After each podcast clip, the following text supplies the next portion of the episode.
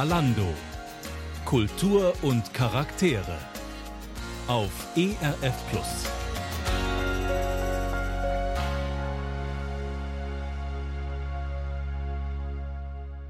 Ich denke, die meisten haben die Nase voll und viele, die bleiben wollen, haben sich damit abgefunden und sagen, wenn wir gehen, dann bitte schnell und mach fertig mit diesen ganzen Behandlungen. Ich finde es nicht nur schade, ich finde es wirklich ein Jammer, was dort im Moment passiert, dass man nicht bereit ist, aufeinander zuzugehen. Und der Streit zwischen den beiden Seiten im Vereinigten Königreich ist ebenso schlimm oder vielleicht noch schlimmer als der Streit zwischen Großbritannien und der EU im Moment. Zwei Meinungen zum Brexit von zwei Männern, die ansonsten viel gemeinsam haben. Beide sind gebürtige Briten und beide arbeiten als Pastoren in Deutschland. Warum Martin Reeks Williams und William Barnard Jones trotzdem zu unterschiedlichen Einschätzungen in Bezug auf den Brexit kommen, das erfahren Sie in dieser Ausgabe von Kalando Kultur und Charaktere. Zunächst hören Sie mein Interview mit dem Brexit-Gegner William Barnard Jones. In der zweiten Sendestunde begrüßt sie meine Kollegin Regina König. Sie hat den Brexiteer Martin Rix Williams getroffen. Herzlich willkommen. Am Mikrofon für Sie Oliver Jeske.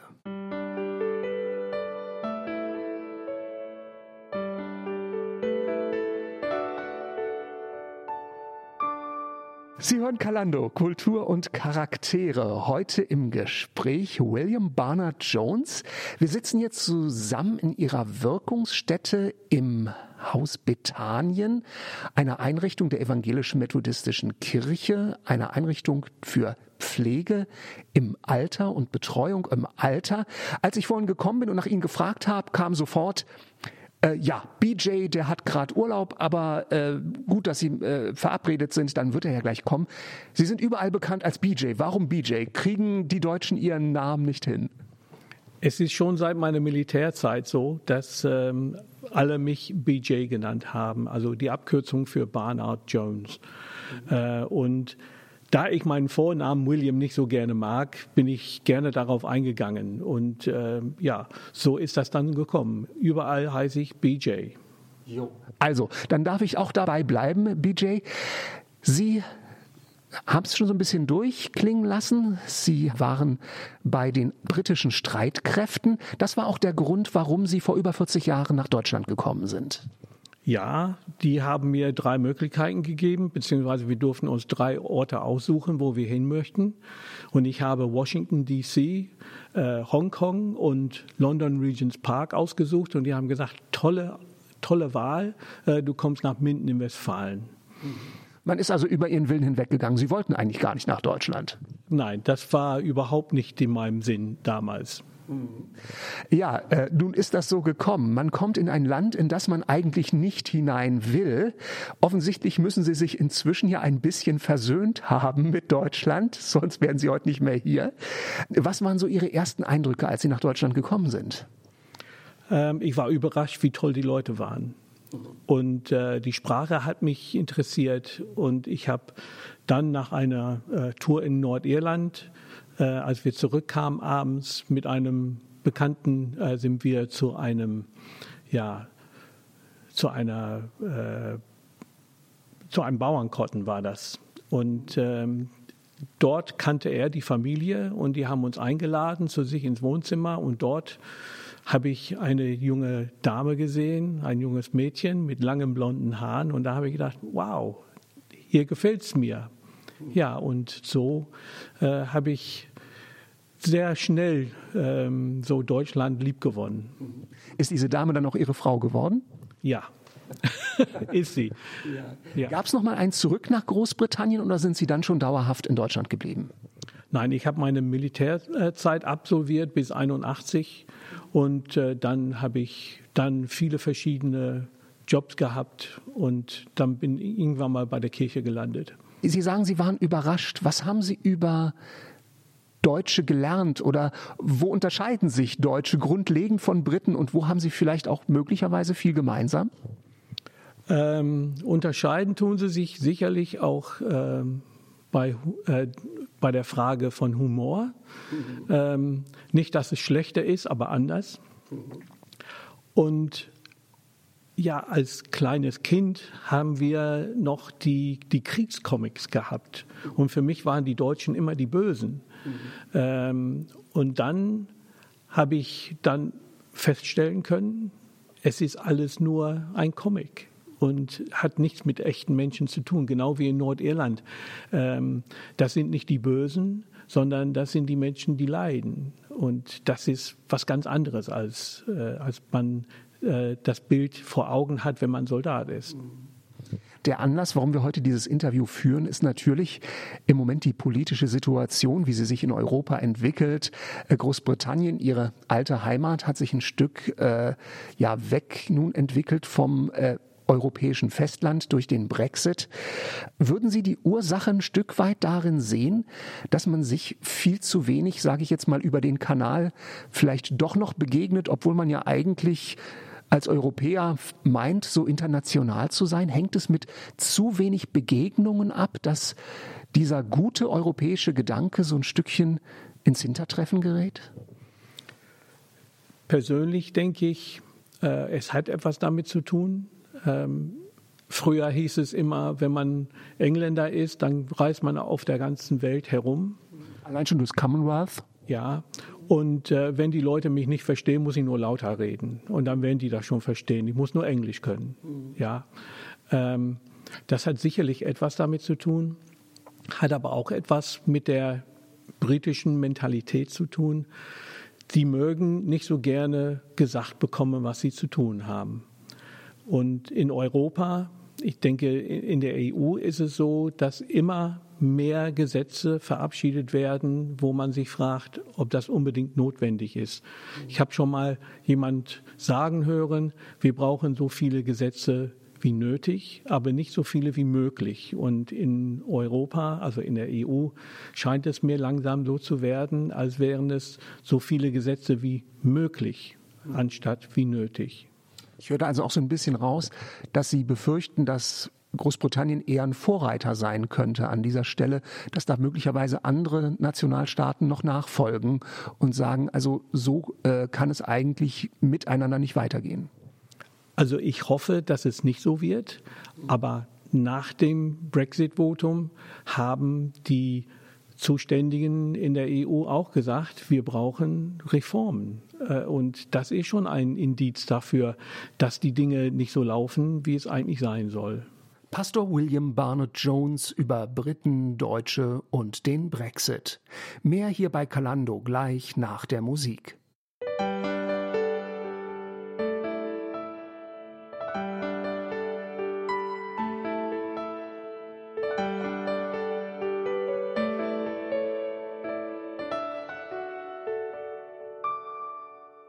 William Bernard Jones, heute hier im Kalando-Interview.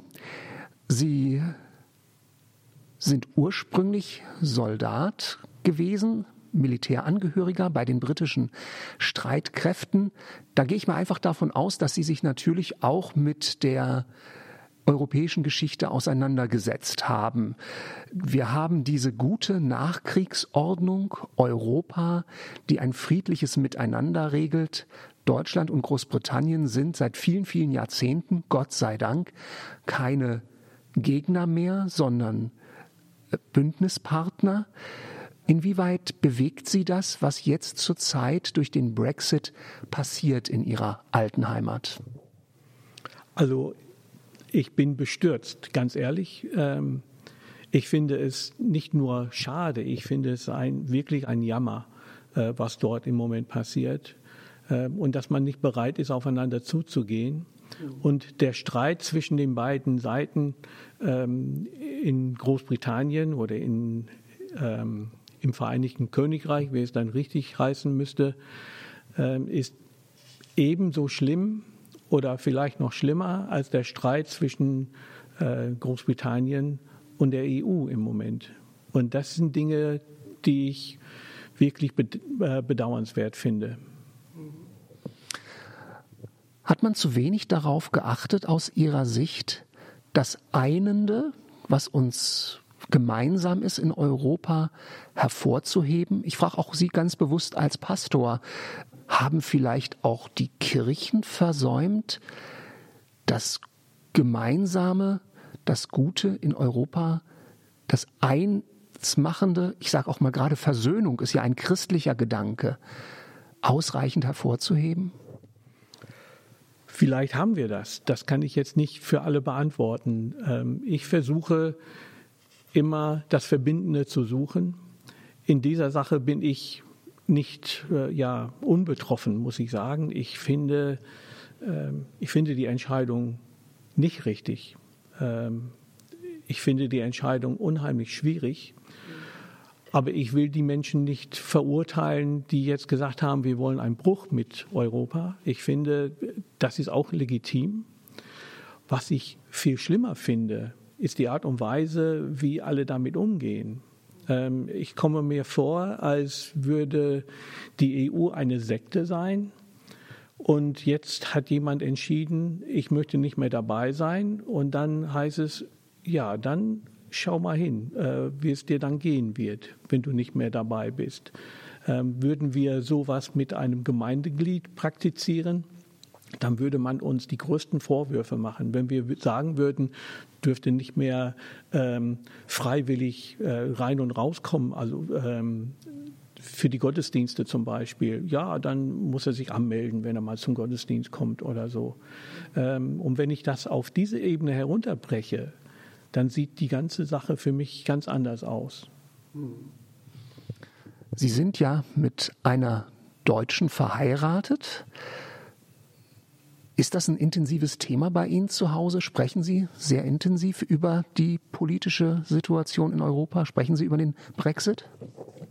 Ähm, wir sprechen hin und wieder mal darüber. Meine Frau bedauert es genauso wie ich, dass Großbritannien diesen Schritt nimmt. Ähm, ich hatte immer die Hoffnung, dass es nochmal zu einer Abstimmung kommt. Ähm, das glaube ich im Moment nicht, aber wer weiß, ähm, wenn dieses Interview dann mal ausgestrahlt wird, vielleicht hat sich die ganze Welt wieder geändert. Ähm, ich würde mir das wünschen. Ich sehe aber auch die Probleme damit, dass, äh, dass die, die jetzt äh, eine andere Entscheidung entgegennehmen müssten, äh, dann sehr traurig wären. Und Theresa May hat auch ihre Sorge äh, ausgedrückt, dass es vielleicht zu Ausschreitungen kommen könnte, würde man das dann noch mal machen. Mit dieser Frage des Brexits oder des, der Zugehörigkeit zu Europa verbindet sich ja auch so ein Stück das Thema europäische Identität. Da würde mich erstmal interessieren, Sie sind heute deutscher Staatsbürger, BJ. Ähm, was hat Sie damals bewogen, die deutsche Staatsbürgerschaft anzunehmen? Sie hätten ja nicht zwingend eine Notwendigkeit gehabt, nehme ich mal an. Ich finde, ich bin ja nicht mehr der Jüngste, werde dieses Jahr 64. Ähm, wenn ich überlege im Alter, wenn ich in Deutschland bleibe und irgendwann mal zu einem Pflegefall werde, dann muss ich nicht irgendwie versuchen, einen äh, britischen Pass mir zu besorgen. Äh, das war eine Sache. Aber dann, als es losging mit Brexit und die haben ähm, das, das gewählt, ich hatte ja schon vorher äh, die Staatsbürgerschaft bzw. die Einbürgerung beantragt. Und äh, im, im März in dem Jahr 2016. Aber ich habe mir gedacht, es kann nur besser werden, wenn ich die deutsche Staatsbürgerschaft habe. Und was mir auch wichtig war, in diesem Land wählen zu dürfen. Das durfte ich vorher nicht. Und ähm, ich darf auch nur hier wählen. Das muss ich auch ganz deutlich sagen. Und ich finde das richtig. Ich finde, wenn man sich irgendwo niederlässt, dann sollte man dort wählen können, wenn man sich einbürgern lässt, aber dann nicht noch irgendwo anders zusätzlich. Ich finde, das ist eine falsche Politik. Ich kann mich hier engagieren, ich kann mich hier einsetzen und wenn ich das tue, habe ich auch das Recht hier zu wählen und wenn ich woanders nicht wohnen möchte, warum sollte ich da auch wählen dürfen? Für ihn ist der Brexit ein Jammer. William Barnard Jones, kurz BJ, ist gebürtiger Engländer, verheiratet mit einer Deutschen und er hat inzwischen einen deutschen Pass. Wie fühlt er sich selbst? Ist er im Herzen Brite, Deutscher oder doch Europäer? Antworten auf diese und mehr Fragen gibt es gleich hier bei Kalando.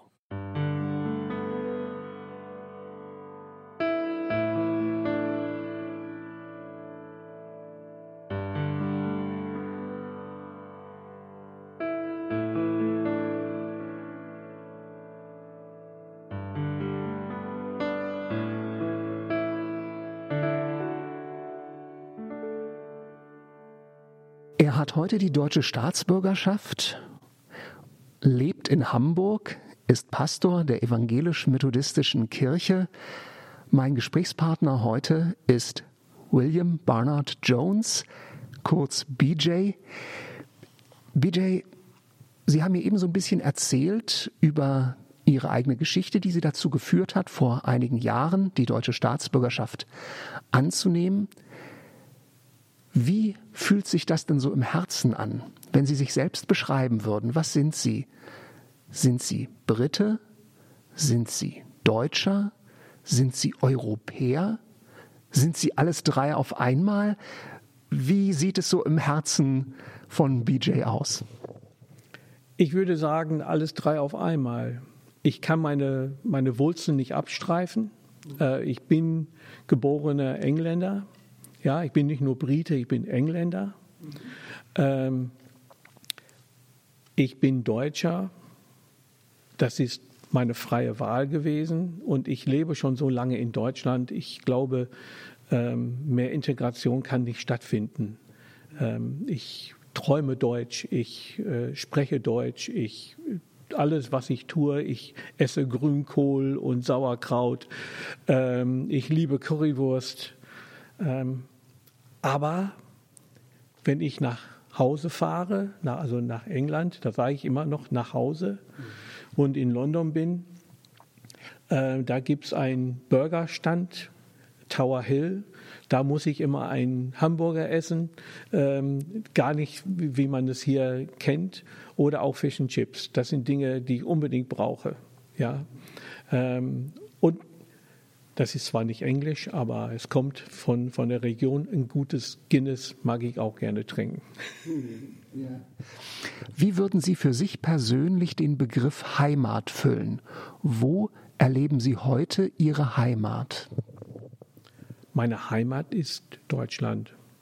Ähm, dort, wo ich mich wohlfühle, dort, wo meine Familie ist, meine Frau, mein Sohn, dort, wo die meisten meiner Freunde sind, ähm, ich habe immer noch Freunde in England und die werde ich auch jetzt im Juni besuchen teilweise. Wir feiern unseren 40. Hochzeitstag am 1. Juni und dafür fahren wir nach England. Am Tag davor gibt es Klassentreffen ähm, und am, an dem Samstag gibt es dann eine kleine Feier mit der Familie in England zusammen.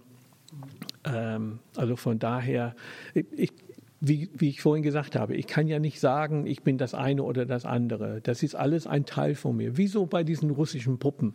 Ja, ähm, da ist immer von dem was drin, was früher war. Ja, man wächst herum, aber nicht heraus. Sie hatten es ja vorhin erwähnt, Ihre Entscheidung nach Deutschland gekommen. Ganz ursprünglich war nicht eine freiwillige. Freiwillig war dann, dass sie in Deutschland geblieben sind. Wie wurde denn aus dem Militärangehörigen BJ der Pastor BJ, wenn ich das mal so verkürzt sagen darf. Wie kam es dazu, dass Sie da einen ganz neuen Weg für sich entdeckt haben und wie eng hängt es auch damit zusammen mit Ihrer Entscheidung, in Deutschland zu bleiben? Also zunächst hat meine Frau mir gesagt, wenn du mich heiraten willst, musst du hier bleiben. Ich ziehe nicht mit nach England. Und als ich dann versetzt werden sollte, habe ich äh, meinen Vertrag aufgelöst mit der Armee und bin hier geblieben. Und ich war damals, ähm, habe ich die, die Post in der Kaserne geleitet, äh, war aber auch Lkw-Fahrer beim Militär und habe dann äh, mir einen Job gesucht. Ganz einfach. Das erste, was ich kriegen konnte, damit ich hier existieren konnte. Und dann habe ich verschiedene Arbeiten gehabt, bis ich dann, bis wir dann entschieden haben, wir wollten gerne ein, eine Familie gründen und dann unser, unser erstes Kind ist tot geboren.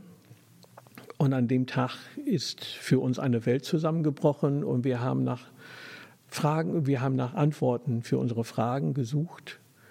Und mein Schwager ging in die Gemeinde, in die methodistische Gemeinde in Minden, in die Johanneskirche. Also bis dahin war Ihre Beziehung zu Gott nicht so sonderlich eng. Nein, ich hatte früh ähm, diese Beziehung ähm, über Begegnungen mit der Heilsarmee als, als ganz kleines Kind. Ähm, ich hatte, ich war Chorknabe und Ministrant in der äh, anglikanischen Kirche. Ähm, aber dann danach, während meiner Armeezeit, gar nicht. Und wie ging es dann weiter? Sie sagten, das war so, bei Ihnen stand so diese persönliche Krise, wahrscheinlich nach die, die indirekte Frage, auch wenn Sie das vielleicht nicht so auf Gott betitelt hätten, warum lässt Gott das zu, dass mein Kind stirbt?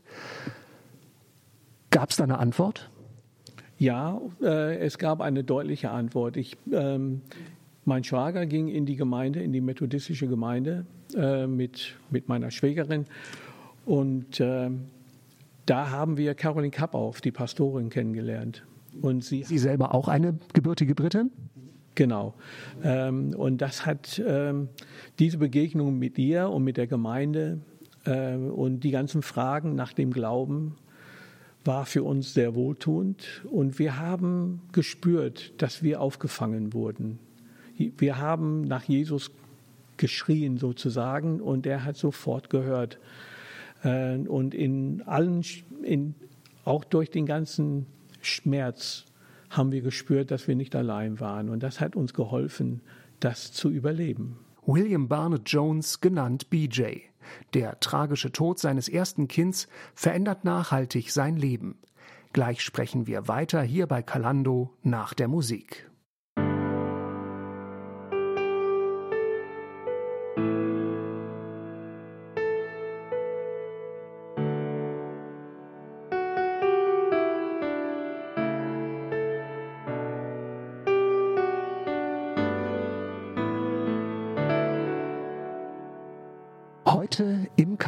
Kalando-Gespräch William Barnard Jones, genannt BJ. Er ist Pastor der evangelisch-methodistischen Kirche in Hamburg. Wir sprechen über seine Identität, über sein Leben heute. Sie haben mir gerade eben erzählt, dass der Auslöser, wie Sie angefangen haben, Gott zu suchen, der Tod Ihres ersten gemeinsamen Kinds war. Nun hatte ich gerade neulich erst ein Gespräch in einem Hospiz, wo mir eine Dame gesagt hat, die selbst ein Kind verloren hat, dieser Schmerz bleibt immer.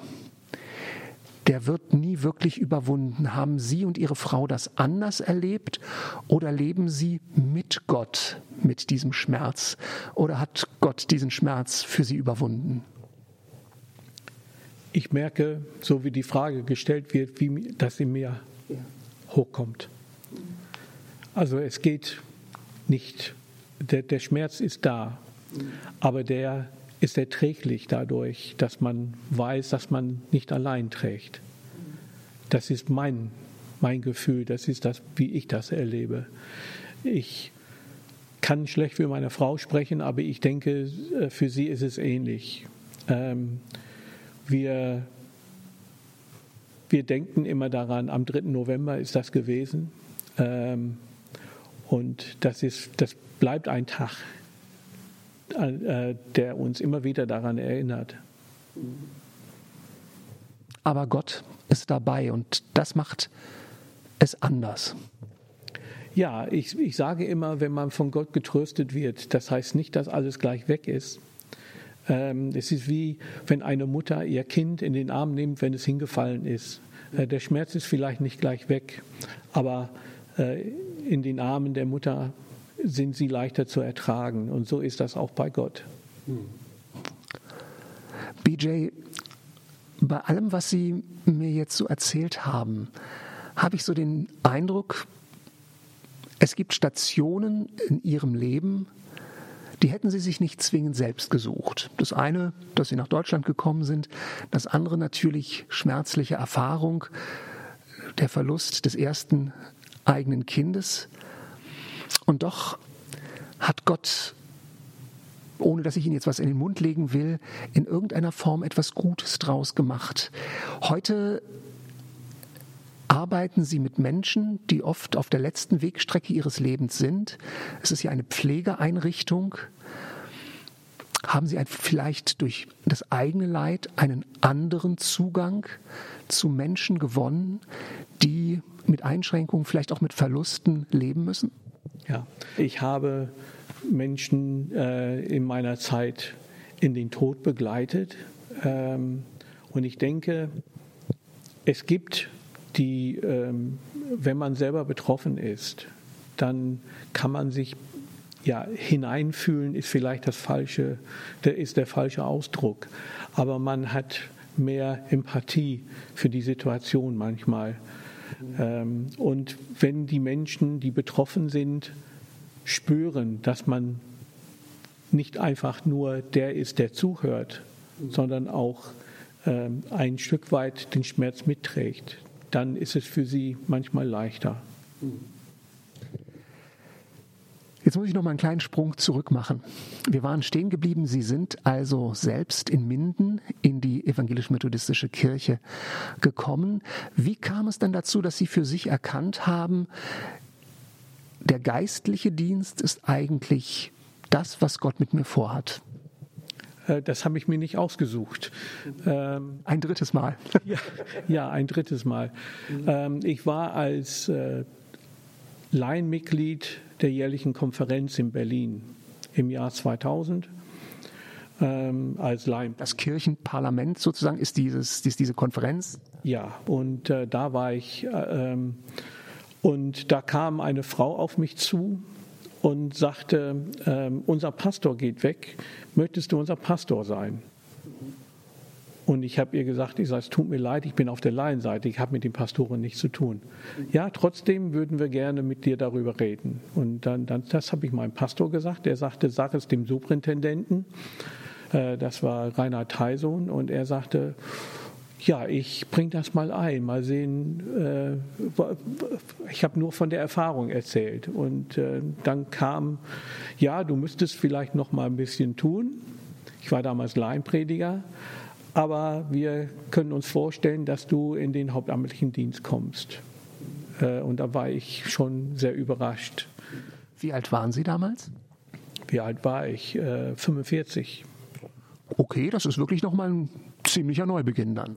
Ja, ich war damals ähm, in der Großhandlung für Industrie tätig und, äh, und dann plötzlich äh, von einem Tag auf den anderen sozusagen, ähm, also diese, diese Anfrage war im, im Mai im, äh, oder April 2000 und dann bei der nächsten Konferenz in Wuppertal 2001 wurde ich dann sozusagen in die Dienstgemeinschaft aufgenommen. Ich möchte gerne jetzt so ein bisschen eine Brücke schlagen von den Erfahrungen, die Sie gemacht haben. BJ, Sie sind in England geboren, hatten wahrscheinlich nie die Idee, mal auf dem Kontinent zu leben und entdecken es rückwirkend als ihren Weg, den Gott sie geführt hat. Jetzt sitzen Sie hier als Mensch mit deutschem Pass und gleichzeitig jemandem, der sicherlich ein ganz großes Herz für Großbritannien hat. Ein großes Herz für Großbritannien. Was ist Ihr Gebet? Welche Wünsche haben Sie angesichts dieser Entwicklung, wo man ja noch nicht weiß, in welche Richtung es jetzt geht? Brexit, No Brexit, in, Brexit in welcher Form? Womit liegen Sie Gott in Bezug auf das Land, in dem Sie geboren sind, in den Ohren? Also nicht nur äh, für, für Großbritannien, nicht nur für das Vereinigte Königreich, sondern auch für Europa. Mein Gebet ist, dass die Verantwortlichen sich ja, zur Raison rufen lassen, dass auf beiden Seiten ja, nachgeben ist vielleicht das falsche Wort, aber dass sie, dass sie Wege suchen, gemeinsam, wie so wenig Menschen zu Schaden kommen äh, durch ihre Entscheidungen. Denn im Moment sehe ich, dass viele Menschen leiden werden. Es wird Großbritannien, äh, das Vereinigte Königreich, wird mit Sicherheit äh, das Ganze überleben und Europa ebenfalls. Aber die Menschen, die auf der Strecke bleiben, die Kleinbetriebe, die äh, darauf angewiesen sind, äh, die Familien, die vielleicht auseinandergehen, das ist meine große Sorge. Nicht für die große Politik, sondern für die kleinen Leute. Das ist mein Gebet, dass Gott dort hilft. Und doch ist ja Europa auch ein Friedensprojekt. Haben Sie sich damals, als Sie angefangen haben bei den britischen Streitkräften, ausgemalt, dass es die Perspektive geben könnte, dass Sie nie in Ihrem Leben mal in einen Krieg ziehen müssten? Nein, das habe ich nicht überlegt. Ähm, damals war das für uns eigentlich das täglich Brot. Äh, wir mussten immer damit rechnen, dass wir irgendwo hingeschickt werden. Das gehörte dazu. Ähm, ich bin froh, dass wir so lange Frieden haben. Ich glaube, das ist auch möglich, ähm, ohne die, eine, eine ganz enge Masche in Europa auch noch Frieden zu halten. Ähm, es heißt nicht, dass es noch schlimmer werden muss mit, äh, mit diesem, ja, mit dem Zusammenstricken von Europa. Ich glaube, es muss weitergehen, aber diese künstliche, das, das künstliche ähm, Formen und, und Schieben, das ist, was jetzt stattfindet, das finde ich ähm, bedenklich ein, ein Europa muss zusammenwachsen.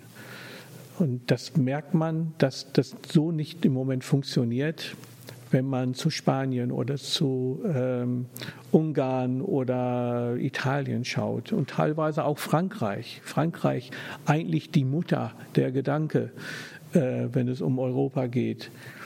Ähm, da sind so viele Stimmen, die dieses aufgesetzte nicht wirklich mögen.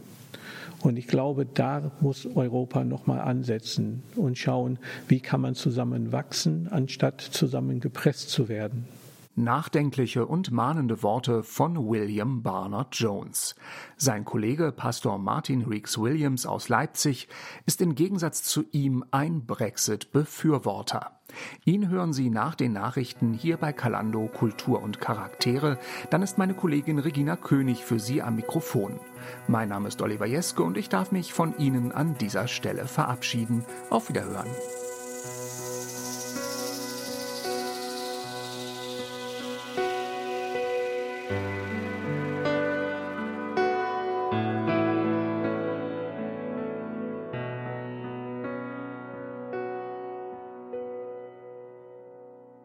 Sie wollen raus aus der EU, doch über das Wie streitet Großbritannien seit mehr als zwei Jahren. Auch die britische Gesellschaft scheint gespalten. Nur etwa 52 Prozent der Bevölkerung stimmten für den Brexit. In der vergangenen Stunde Kalando sprach mein Kollege Oliver Jeske mit einem Deutschbriten, der gegen den Brexit ist. Diese Stunde gehört einem Brexiteer, dem anglikanischen Pastor Martin Reeks Williams aus Leipzig. Warum er ein Brexit-Befürworter ist, wie er die Stimmung unter Briten empfindet und worin er jetzt mitten in der Zerreißprobe die Aufgaben der Kirchen sieht, das alles und noch mehr werde ich ihn fragen. Schön, dass Sie dabei sind. Herzlich willkommen zur zweiten Stunde Kalando rund um den Brexit. Am Mikrofon Regina König.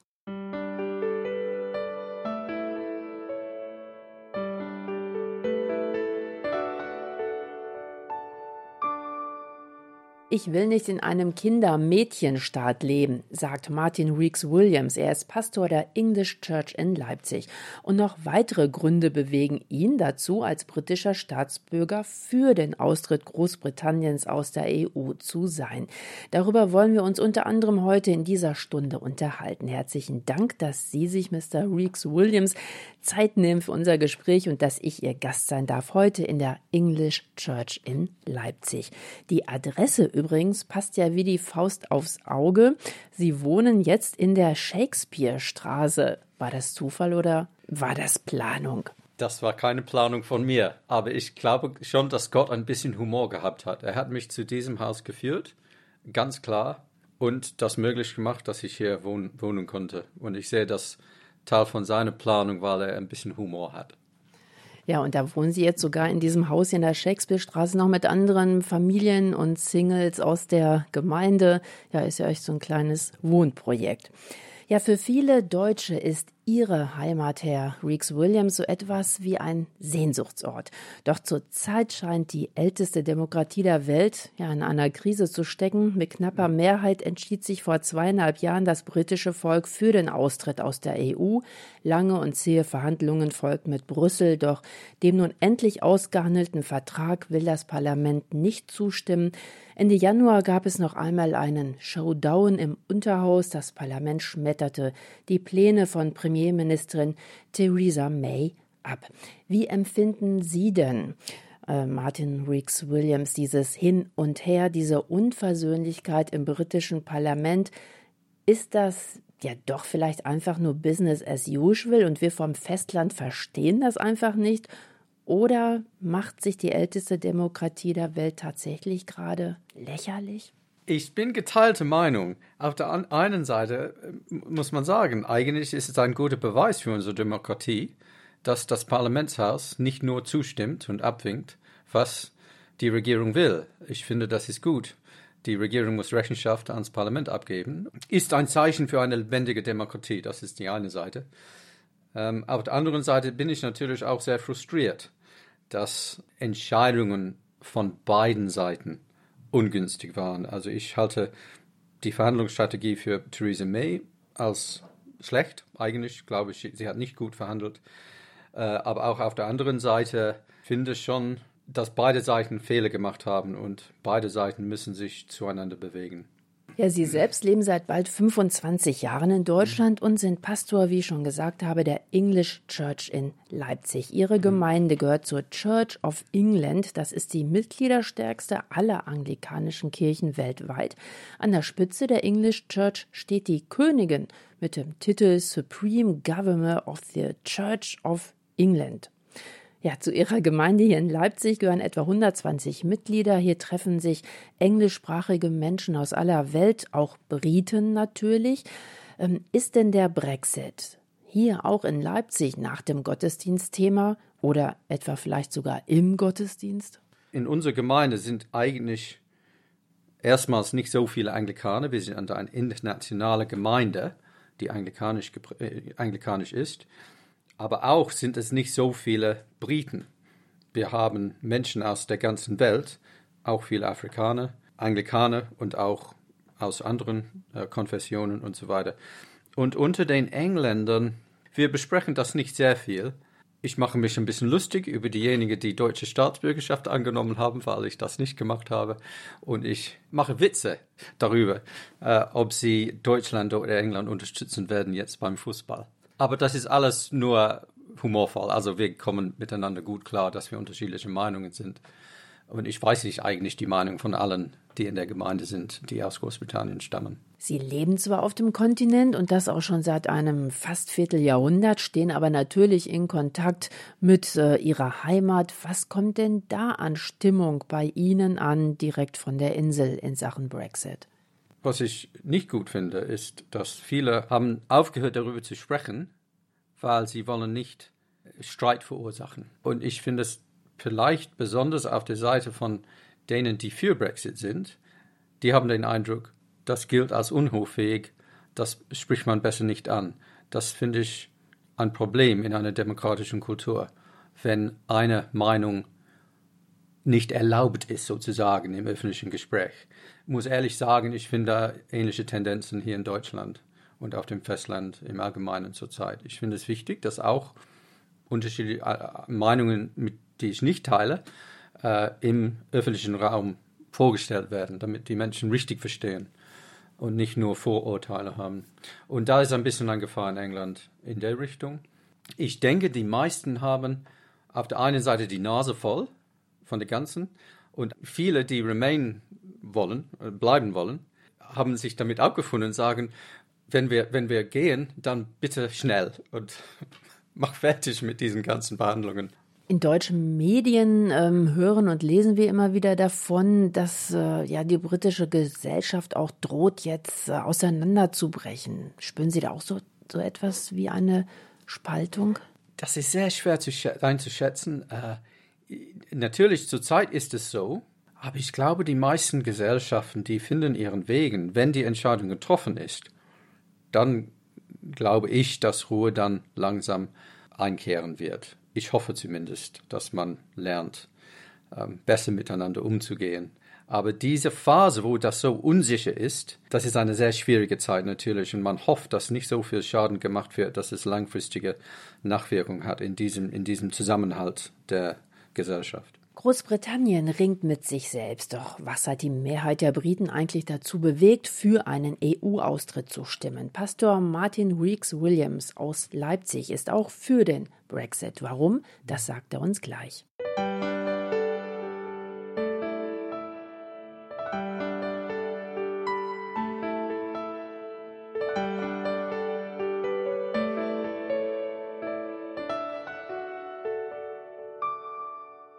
Sie bestehen darauf, dass Autos links fahren. Sie messen nicht mit Metermaß, sondern mit Füßen. Sie trinken Tee statt Kaffee und ihre Kinder gehen in Uniform zur Schule. Manches ist so ganz anders in Großbritannien als auf dem Kontinent. Hat sich deshalb die Mehrheit der Briten für den Brexit entschieden? Auch der Leipziger Pastor Martin Weeks Williams sagt, die EU nimmt uns unsere Identität. Herr Reeks Williams, kommt da nicht vielleicht auch so eine uralte Abschottungsstrategie eines Inselvolkes zum Tragen, das Angst hat, von den Völkern des Kontinents jetzt mit EU überrollt zu werden? Hm. Also äh, erstens will ich ganz klar sagen, wir wollen nicht, uns nicht abschotten von den Menschen, von den Völkern der Europäischen Union. Das ist absolut klar. Für mich ist es absolut klar. Wir bleiben Freunde, eng verbunden, werden immerhin enge Verbindungen haben in allen Bereichen, kulturell, wirtschaftlich, ähm, in Universitätswesen und so weiter. Das, äh, ich erwarte nicht, dass das so grob ändert. Und das ist wichtig so. Es ist nur so, also ich würde das so beschreiben. Wir sind die Exoten vielleicht oder wir sind unsere Art Politik zu betreiben, unser Gemeinwesen, unser Polity, sagt man auf Englisch, die Struktur, aber auch die Traditionen, wie man ein Land regiert, ist anders, finde ich, als was typisch ist auf dem Festland. Und das kommt aus einer langen Tradition, dass wir, das Volk, setzen Grenzen auf die Macht der Regierung oder der Verwaltungsmacht. Ich finde, dass die Tendenz auf dem Festland ist eher, wir wählen eine Elite, die weise und klug sind, und die setzen dann Grenzen an unsere Macht als das Volk. Natürlich sind beide Art und Weisen demokratisch legitimiert, aber ich will, dass England und Großbritannien unsere Geschichte und unsere Identität in diesem Sinn treu bleibt. Und weil wir die Ausnahme sind, ich finde, wir haben uns immer wieder anpassen müssen an einem Gemeinwesen, eine Art und Weise zu regieren, die uns etwas fremd ist. Mein typisches Beispiel, und ich will das nicht zu hochblasen, aber für mich ist das irgendwie typisch, ist, welchen Namen darf ich mein Kind geben? In England kann man irgendwelche Namen ausdenken und die Popstars geben ihre Kinder typischerweise sehr komische Namen. Und die, die Deutschen sagen, aber das ist unverantwortlich, dass die Regierung das zulässt. Aber wir sagen, das ist ein Eingriff in die Privatsphäre, wenn die Regierung mich verbietet, einen bestimmten Namen zu nutzen. Das ist für mich so ein kleines Bild für diese unterschiedliche Art und Weise, im Gemeinwesen zu leben. Sie selbst haben wir gerade ja auch schon erwähnt, leben seit bald 25 Jahren hier in Deutschland, in Leipzig. Sie sind Pastor der English Church in Leipzig. Sie selber konnten nicht mit abstimmen für oder gegen den Brexit, haben Sie mir vorhin erklärt, mhm. weil Sie schon länger als 15 Jahre mhm. nicht mehr in Großbritannien leben. Aber Sie sind nach wie vor britischer Staatsbürger und haben ja auch diese dezidierte Meinung, ich bin für den Brexit. Das haben Sie das ihr gerade schon versucht, uns zu erklären. Ähm, das Namensrecht natürlich ist nicht äh, der Grund allein, warum Sie für den Brexit sind. Sie sagen, ich möchte nicht in so einem Kindermädchenstaat leben, der mir alles Mögliche vorschreibt, wie ich meinen Alltag zu leben habe. Kommt Ihnen da noch ein Beispiel in den Sinn, wo Sie vielleicht auch Deutschland als Kindermädchenstaat erleben, wo die Regierung zu viel vorschreibt, was Sie eigentlich als Bürger selbst entscheiden möchten? eigentlich sehr viele Beispiele, aber zunächst sollte ich sagen, als ich hierher gekommen bin, fand ich Deutschland überreguliert, mit zu viel Regierung in jedem Bereich und England war anders oder Großbritannien. Inzwischen haben wir die Deutschen überholt. Und das muss ich auch sagen und zugeben, dass unsere Staat jetzt unglaublich reguliert. Und Sie und, denken durch die EU-Mitgliedschaft? Nein, nicht nur, nicht nur aber das hat eine, eine Rolle gespielt. Es geht oft in diesem Bereich, die Regierung will uns schützen. Und meine Meinung ist, ich muss auch selbst lernen, mit Risiken umzugehen. Und ich will nicht, dass die Regierung jedes Risiko aus meinem Leben nimmt, weil ich werde reifer als Mensch, indem ich das selbst einschätze. Stichwort Autobahn, Tempolimit gibt es aber in England, oder? Ja, und ich hoffe, Deutschland wird keine Tempolimit einführen. Ich finde es schön, dass ihr dieses, äh, sie diese, diese Tradition oder diese Regelung behalten haben. Viele Engländer beneiden die Deutschen dafür, dass man so ohne Tempolimit auf der Autobahn fahren kann. Das ist natürlich nochmal ein ganz anderes thematisches Fass, was wir jetzt nicht öffnen wollen. Ähm, schlussendlich äh, höre ich raus, dass es Ihnen natürlich, äh, oder nicht nur Ihnen, sondern vielen anderen Briten, die für den Brexit gestimmt haben, um die persönliche Freiheit geht. Allerdings befürchten äh, ja die Ökonomen, dass es mit der britischen Wirtschaft bergab gehen könnte. Niemand weiß genau heute, was das tatsächlich für den Wohlstand in äh, Großbritannien bedeuten wird. Würden Sie trotz alledem sagen, ähm, dass die persönliche Freiheit über dem wirtschaftlichen Wohlstand steht? Äh, ja, absolut. Ich bin lieber freier als reicher. Aber ich will auch sagen, ich bin nicht überzeugt von das, was die sozusagen sogenannte Wirtschaftsweisen sagen. Äh, wir wurden gewarnt, dass wenn wir den Euro nicht beitreten, dass es uns bergab gehen würde wirtschaftlich. Und das Gegenteil ist der Fall gewesen. Ich weiß nicht, ob es verbunden ist, aber es war dann eine Zeit, wo unsere Wirtschaft gut gewachsen ist. Und ich, wir wurden auch gewarnt vor dem Referendum, dass gerade nach dem Referendum ein neues Budget, ein ähm, Notfallbudget von der Regierung beschlossen werden müsste, um die direkte, sofortige wirtschaftliche Schaden abzuwenden. Und das war gar nicht der Fall. Und deswegen finde ich, man muss diese Schwarzmalerei nicht zu ernst nehmen. Die Experten sind, haben nicht immer recht. Aber es gibt noch mehr Gründe ähm, für Sie, für den Brexit zu sein. Zum Beispiel, Sie sagen, wir haben mehr Verantwortung für unsere ehemaligen Kolonien als für mhm. EU-Bürger. Führen Sie das nochmal konkret aus? Was meinen Sie damit? Wir waren eine Kolonialmacht, sehr starke, und wir haben eine Verantwortung für die Länder, die wir in Anführungsstrichen regiert haben. Und unser Beitritt zur EU, damals die wirtschaftliche Gemeinschaft, wurde von ihnen als ein den Rücken kehren ihnen gegenüber so verstanden oder wahrgenommen. Und zum Beispiel die Agrarpolitik der EU hat viele Bauern in der dritten Welt, oft in ehemaligen Kolonien, geschadet. Auch eine sehr wichtige Frage ist die Migration.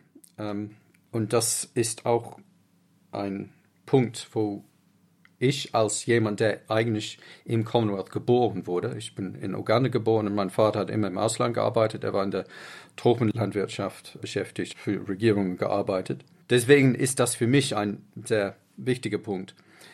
Wir sind ein Migrationsland. Wir haben immer sehr profitiert über die Jahrzehnte, Jahrhunderte. Und das steht außer Frage. Wir wollen, dass die Migration bleibt. Aber 2004 kamen zehn neue Länder in die EU aus dem östlichen Bereich. Und es nur drei Länder haben von Anfang an gesagt, Freizügigkeit. Sie können hier kommen und arbeiten. Das war Schweden, Vereinigten Königreich und Irland. Ich glaube, das war etwa 5,3 Millionen mehr Menschen in zehn Jahren. Und wir haben sehr profitiert. Aber das Problem ist, die Infrastruktur kommt nicht nach, wenn man so schnell so viele neue hat. Dann kommt eine neue Regierung in 2010, die gesagt hat, wir wollen die Migration drosseln, weil das ist einfach zu viel und zu schnell.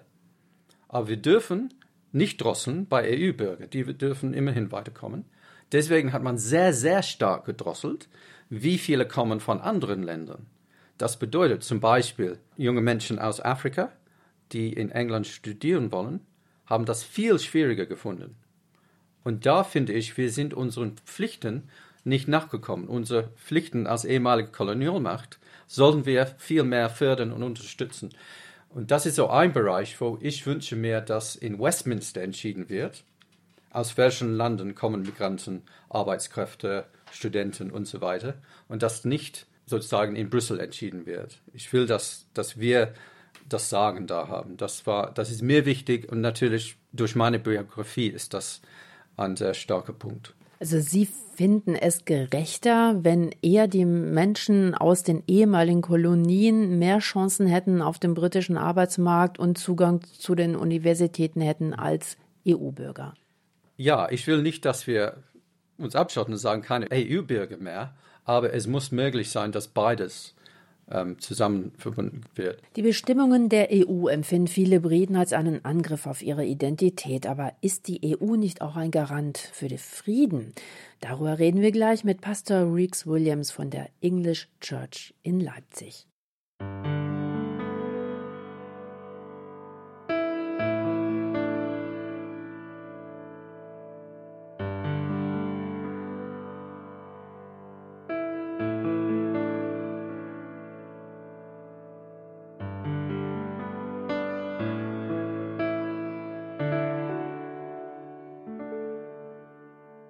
Im Juni 2016 stimmten knapp 52 Prozent der Briten für den Brexit. Auch mein Gesprächspartner heute in Kalando ist ein Brexit-Befürworter, Martin Reeks Williams, Pastor der English Church in Leipzig. Wir haben gerade über einige Gründe gesprochen, die Sie, Herr Reeks Williams, dazu bewegt haben, für den Brexit zu sein. Ein weiterer Grund ist Ihre Skepsis gegenüber Großmächten. Sie setzen lieber auf kleinere Nationalstaaten, wobei England selbst ja auch mal eine Großmacht gewesen ist. Es gibt einen englischen Begriff Accountability. Ich weiß nicht genau, wie man das übersetzt, aber im Grunde Rechenschaft abgeben. Es ist leichter, wenn diese Rechenschaft abgegeben wird, nah an die Bevölkerung, also für einen kleineren Staat, nicht für eine Großmacht. Auch es gibt diesen Begriff Demos, also vom Griechischen, das Volk das Volk das wählt. Und ich denke, für ein, eine demokratische Regierung und demokratisches Gemeinwesen, dass es wichtig ist, dass das Demos eine gewisse Einigkeit hat und eine gewisse äh, Gemeinsamkeit hat. Und das finde ich nicht gegeben in einem Großreich wie die EU. Wobei in den meisten europäischen Ländern gibt es mittlerweile Bewegungen und Parteien, die mehr die nationale Identität betonen, sehen Sie darin nicht eher auch einen Grund zur Besorgnis, also die Tendenz hin, ja, sich abzuschotten auch gegenüber dem Nachbarn? Ich bin für ein gesundes Patriotismus, dass ich für mein Land, meine Traditionen und so weiter bin.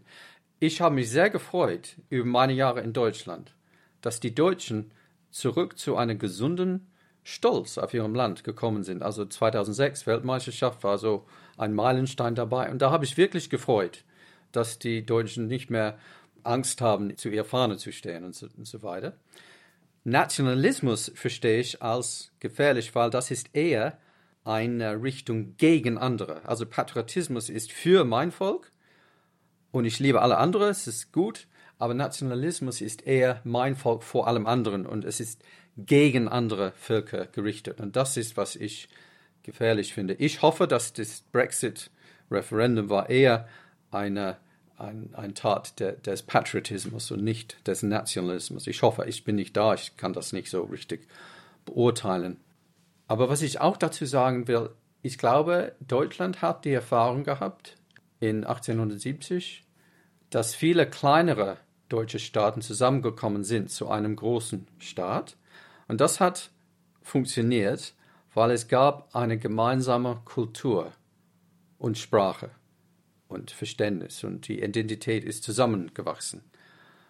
Ich frage mich, ob das wirklich möglich ist auf europäischer Ebene, wo die Kulturen so unterschiedlich sind, die Erfahrungen, die Geschichten, die Traditionen so unterschiedlich sind. Und da sehe ich die Gefahr, dass wenn man versucht, solche sehr unterschiedliche Völker zusammen zu einem gemeinsamen Volk in Anführungsstrichen zu, zu machen, dass man eigentlich mehr schadet als hilft, dass das durch diesen Druck wird das Patriotismus vielleicht stärker zu einem Nationalismus, weil man fühlt sich durch diesen Druck, sich anzupassen an diesem europäischen Großstaat, fühlt man sich ähm, beraubt von seiner eigenen Identität. Also was ich sagen will, ich finde, die, es ist gut, dass die EU sich bemüht, Frieden und Versöhnung zwischen den Völkern Europas zu fördern. Aber ich sehe, es ist nicht nur eine Einbahnstraße. Ich sehe auch, dass die EU dazu, es dazu gebracht hat, dass andere Kräfte auch verstärkt worden sind, weil man, man versucht zusammenzubringen in einer Art und Weise, die, die es nicht dazu gehört, finde ich. ich. Ich bin für eine Union für Nationalstaaten, nicht für einen neuen Staat, also nicht für etwas wie Vereinigten Staaten von Amerika. Wobei wir da natürlich auch noch weit von entfernt sind in Europa. Aber es ist das Ziel. Und dieses Ziel finde ich gefährlich, weil es löst Kräfte aus, die gefährlich sind für ein stärkeres Miteinander in der EU und für ein ähm, ja, einiges Zusammenstehen spricht natürlich auch immer wieder das Argument, dass wir als Europäer ja auch ein ja, Schwergewicht sein müssen in Verhandlungen gegenüber den USA, Russland oder auch China. Wenn wir nun uns wieder aufsplitten, tja, dann fehlt uns natürlich auch äh, ja, eine, eine Kraft, eine Stärke in Verhandlungen. Ja, das stimmt. Ich meine, es ist ein Abwägen von Vorteilen und Nachteilen. Auch diese ganze Frage von Souveränität. Wir wollen die Souveränität in London bewahren und nicht ab, an Brüssel abgeben. Natürlich, in einer komplizierten, globalisierten Welt muss man Zugeständnisse machen, Kompromisse eingehen und gewisse Souveränität abgeben. Es ist eine Frage, wie viel Souveränität will man abgeben, wie viel will man behalten. Und ja, in der Hinsicht ich verstehe, dass es viele Vorteile gibt. Es ist nur so meine Meinung in England, meines Erachtens haben wir zu viel abgegeben müssen und ich will, dass wir mehr selbst bestimmen können. Großbritannien wird die EU verlassen. Wann und wie bleibt noch unklar. Welche Rolle sollten jetzt in diesem Konflikt und auch nach dem Austritt Kirchen und Gemeinden spielen? Dazu gleich mehr.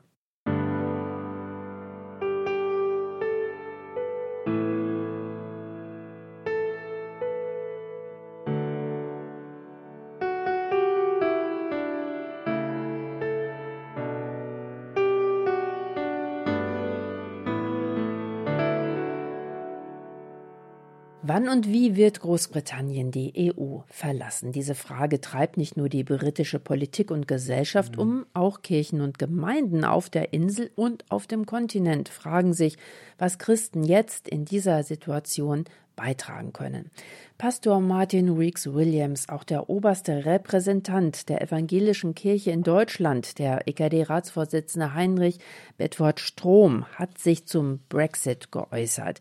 Er bedauert den Brexit und betonte Anfang des Jahres, wir wollen auf euch, also auf euch Briten, als zentrales Stück Europa nicht verzichten. Die Kirchen sieht Bedford Strom äh, in der Rolle eines Brückenbauers. Ja, wo müssen Brücken jetzt weiter gebaut werden nach dem Brexit zwischen der Insel und dem Kontinent? Wo sehen Sie ähm, ja als jemand, der ja schon sehr lange, mehr als 20 Jahre in Deutschland lebt, aber noch britischer Staatsbürger ist, also in beiden Ländern irgendwo zu Hause ist, wo sehen Sie da die Aufgabe als Christen? Wie heißt es in Philipperbrief? Our citizenship is in heaven, unsere Bürgerschaft ist im Himmel.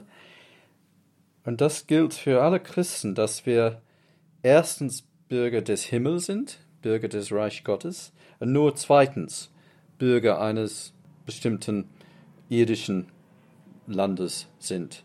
Das ist mir natürlich wichtig, der im Ausland wohnt und so weiter. Ähm, ich bin Bürger des Himmels und komme überall gut mit anderen Menschen klar, äh, die auch Bürger dieses Himmels sind. Besonders, man merkt das überall. Und Menschen, die zu uns als Gemeinde kommen, aus allen Herren Ländern, die sagen, sofort sind wir auf einer Wellenlänge und wir, wir merken, dass wir eine Familie sind als Christen. Und das ist gut und, und wichtig. Und das wird sich nicht ändern, weil es ist einfach eine Tatsache. Wir sind eine Großfamilie als Christen. Wir sind Bürger desselben Großreichs, Gottesreich. Und das ist ein gute Großreich, gutes Großreich. Ja, was würden Sie sagen ganz konkret? Wäre es hilfreich, äh, wenn es noch mehr ähm, Partnerschaften zwischen britischen Gemeinden und Gemeinden, zum Beispiel in Deutschland, geben würde? Ich finde diese, diese Partnerschaften gut und so weiter, aber ich frage mich, wie groß der Einfluss eigentlich ist. Ich bin ein bisschen skeptisch. Ich meine, das betrifft nur ein ganz kleine Anzahl von Menschen, die in diesen Partnerschaften aktiv sind und nur wenige Gemeinden, die solche Partnerschaften haben. Äh, ich würde es, denke ich, lieber auf einer größeren Ebene betrachten, dass es wichtig ist, dass im Allgemeinen, dass zum Beispiel die Briten immer noch das Festland viel besuchen und zum Weihnachtsmarkt in Leipzig kommen und so weiter, dass die Deutschen immer noch Großbritannien besuchen und eher auf dieser allgemeinen Ebene lernen wir einander kennen in, in unterschiedlichen Bereichen. Und ich hoffe, dass kultureller Austausch so bleibt, wie das ist. Äh, zwischen Universitäten natürlich gibt es Fragen, wie das weitergeht mit Erasmus-Programmen und so weiter. Meine Hoffnung ist, dass wir können einen Weg finden, dass wir im Erasmus-Programm äh, bleiben, zum Beispiel. Dass auf viele Ebenen die Länder Europas sich kennenlernen. Ja, und Ihre Gemeinde hier in Leipzig, die English Church, also sie ist ja kein britisches Biotop, sondern eigentlich auch so ein Schmelztiegel, wo verschiedene mhm. Kulturen sich begegnen. Ja. Und empfinden Sie auch bereichert das auch den eigenen persönlichen Glauben? Ja, absolut. Ich habe bemerkt, dass ich mein eigenes Land besser verstanden habe, die Schwächen und auch die Stärken, dadurch, dass ich lange im Ausland geworden bin. Man, man sieht das anders von außen. Und ich glaube, dasselbe gilt für das Christsein und das Leben als Christ und Gemeindeleben und so weiter. Wenn man außerhalb des Biotops zu Hause kommt, dann ist man mehr in der Lage, von anderen zu lernen. Man ist gewissermaßen gezwungen. Ich sage manchmal in unserer Gemeinde, äh, äh Leipzig English Church, sind alle wie ein Fisch aus dem Wasser die Deutschen, die zu uns als Gemeinde kommen, die sind nicht ganz zu Hause in unserer Gemeinde, weil das eine andere Kultur ist. Die Anglikaner sind nicht ganz zu Hause, weil es sind so viele Christen von anderen Konfessionen. Und die Ausländer sind sowieso Fisch aus dem Wasser, kulturell, weil sie in Deutschland sind. Fast, für fast keiner ist die Gemeinde genauso, wie sie das zu Hause erlebt haben. Wir sind gezwungen, Kompromisse einzugehen und ich glaube, das ist sehr gesund und das hilft uns im Glauben zu wachsen und macht uns offener, von anderen zu lernen, von anderen Traditionen zu lernen. Also meiner Meinung nach machen wir das nicht, noch gar nicht genug. Also wir könnten viel mehr machen als Gemeinde in der, in der, in der Hinsicht. Aber ich denke schon, dass äh, internationale Gemeinden ja eine besondere Rolle da haben. So vielleicht Charis, also eine Gnadengabe, die wir haben für die, die Kirche im Allgemeinen was wir anbieten können, ist diese Mischung und so weiter. Aber diese Mischung gibt es immer mehr bei deutschsprachigen Gemeinden, weil es gibt immer mehr Migration nach Deutschland.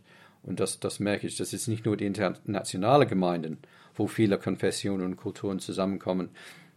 Das geschieht immer mehr in, in äh, deutschen Gemeinden. Manchmal unabsichtlich, manchmal sehr bewusst gefördert, aber das geschieht. Und das ist sehr bereichernd. Sie sind für den Brexit als britischer Staatsbürger, aber keinesfalls für Abschottung, sondern ja für ein Miteinander der verschiedenen Kulturen. Fest steht auf jeden Fall, wenn der Brexit dann wirklich Tatsache wird, es wird für Sie als britischer Staatsbürger auch schwieriger, in Deutschland zu bleiben. Hm. Also ganz so einfach ist das dann nicht mehr.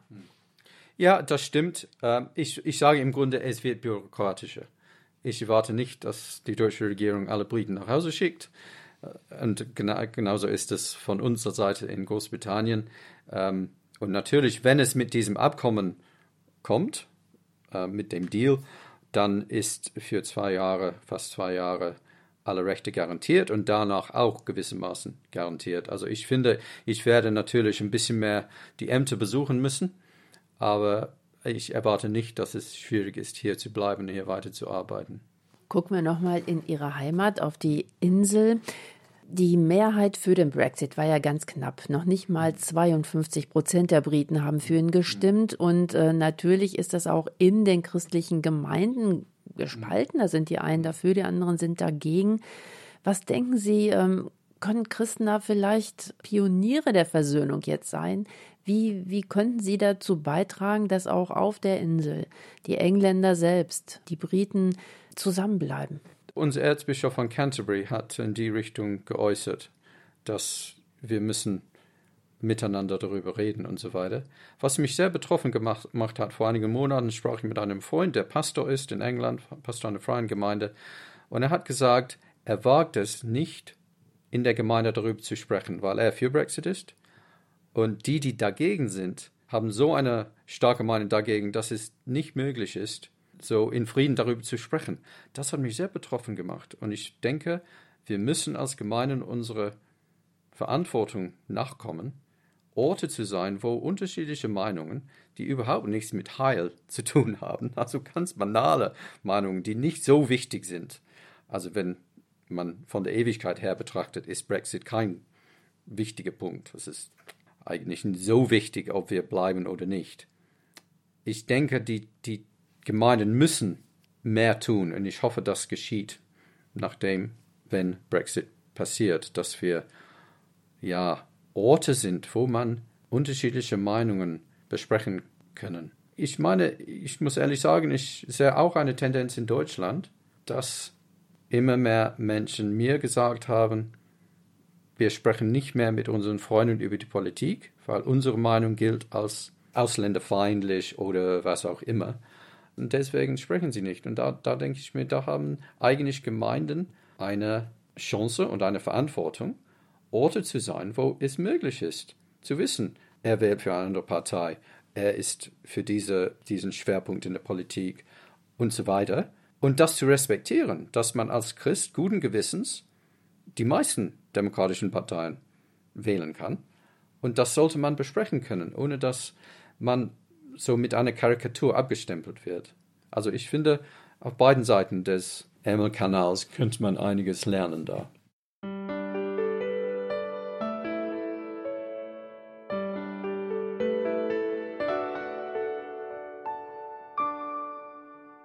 Für den Brexit, aber gegen Abschottung. Martin Reeks Williams, Pastor in der anglikanischen English Church in Leipzig. Vielen Dank an ihn für das ausführliche Gespräch. In der ersten Stunde hörten Sie ein Interview mit dem Brexit-Gegner William Barnard Jones. Er ist Pastor einer evangelisch-methodistischen Gemeinde in Hamburg. Vielen Dank für Ihre Begleitung, sagt damit Regina König.